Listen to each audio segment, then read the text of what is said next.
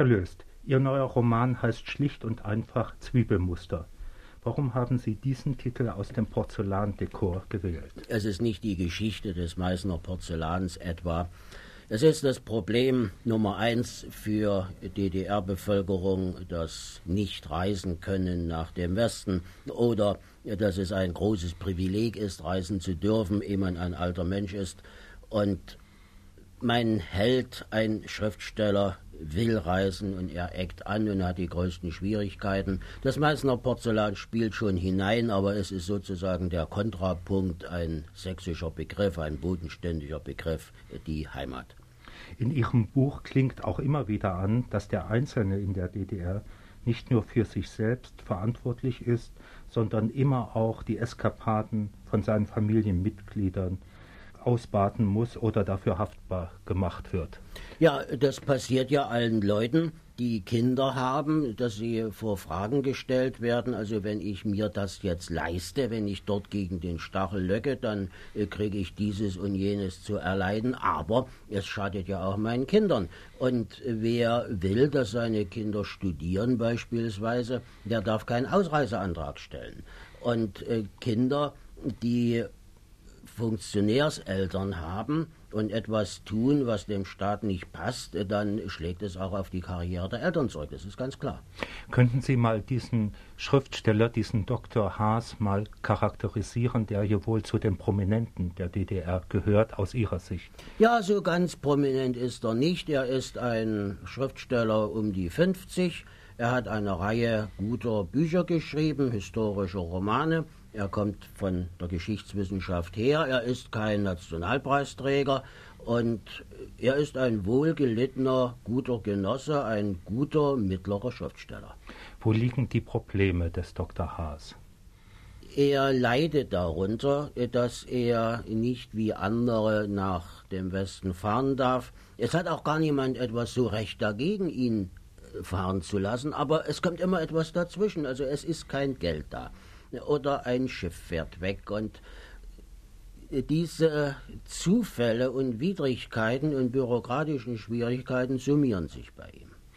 Sie leben nun schon einige Jahre in Osnabrück. Ihr Buch spielt aber wieder in Leipzig, wie Ihr letztes, das Völkerschlachtdenkmal auch. Wird die Erinnerung nicht mit der Zeit etwas unscharf? Wie sieht das denn für einen Schriftsteller aus? Leidet dann nicht auch die literarische Genauigkeit? Ja, ganz bestimmt wird so etwas mit der Zeit eintreten. Ich habe mich, nachdem ich das Zwiebelmuster abgeschlossen habe, dann ganz genau befragt und lange befragt, was soll ich denn nun als nächstes machen?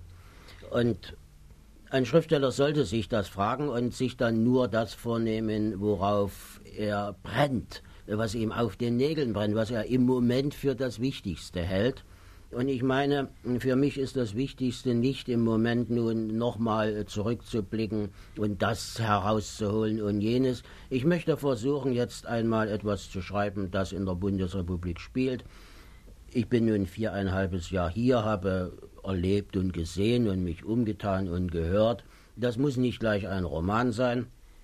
Roman braucht viel Zeit, viel Kraft, viel Energie. Ich habe erst einmal mit Hörspielen versucht, an dieses andere Ufer zu kommen. Drei Hörspiele habe ich geschrieben, eins ist gelaufen, die anderen beiden werden produziert. Mal sehen, ob ich über diese Brücke in das neue, bisher unbeackerte Feld für mich hineinfinde. Ein Schriftsteller aus der DDR in der Bundesrepublik. Fühlen Sie sich eigentlich als Emigrant oder ist die Emigration, so wie wir sie aus dem Dritten Reich kennen, doch von einer anderen Qualität? Emigration ist ein sehr großes, hartes Wort. Ich finde, für mich ist es besetzt von 1933. Damals sind die Schriftsteller weggegangen, aus Deutschland hinaus getrieben worden. Wären sie nicht gegangen, hätten sie ihren Kopf verloren. Niemand, der in der DDR gelebt hat und dann das Land verlassen hat, hätte seinen Kopf verloren. Er hätte nicht mehr das veröffentlichen können, was er wollte. Auch das ist viel für einen Schriftsteller natürlich. Ich bin auch in ein Land gekommen, in dem dieselbe Sprache gesprochen wird. Ich musste mich nicht umstellen. Es gibt Schriftsteller, meine Kollegen, die sagen, ja, ja, es ist Exil. Für mich ist das Wort zu hoch und zu hart. Ihr Zwiebelmusterroman ist nun noch vor der jetzigen Buchmesse erschienen. Hat der Erscheinungszeitpunkt Buchmesse für den Autor überhaupt eine Bedeutung und wie ist mit der Buchmesse? Die Buchmesse ist ja nicht für den Autor gemacht. Es ist der geschäftliche Teil der Literatur. Die, dort sind die Verlage, dort sind die Buchhändler, die Kritiker.